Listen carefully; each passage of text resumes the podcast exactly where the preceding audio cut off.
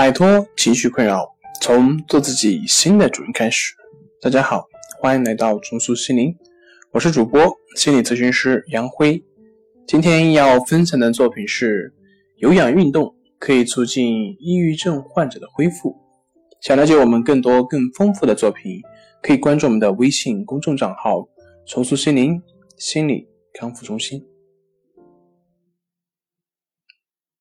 如果你正处于抑郁症的恢复阶段，那么你可能会感到很疲劳。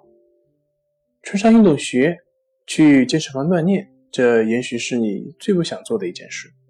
但是事实上，锻炼对于你的身体以及心理的健康都是非常重要的。很多研究表明，体力活动会有助于抑郁症的恢复。在减轻抑郁症病症方面。每星期三回合的有氧运动跟药物治疗是一样有效。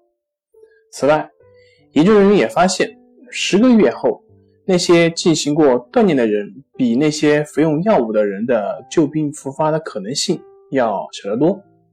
这一结果呢，出版在二零零零年的《身心医学》上。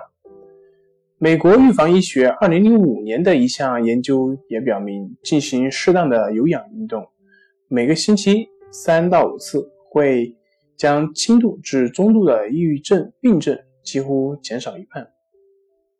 以下是一些有关开始一项新的锻炼规划的一个建议。第一点是慢慢的开始，别是让自己从完全静止的生活一下跳跃到进入马拉松式的训练，这样只会让你感到痛苦以及低落。相反，你应该逐渐的进入轨道。开始时只需要锻炼很短的时间，大概几分钟。这个时候，一个星期只需要这么锻炼几天就可以，然后慢慢的增加。第二点，分时间段锻炼。你不必在单一时间内把所有的体力活动都做完，或者只是做一个运动。很多人宁愿在白天做些短时间段的运动，而且。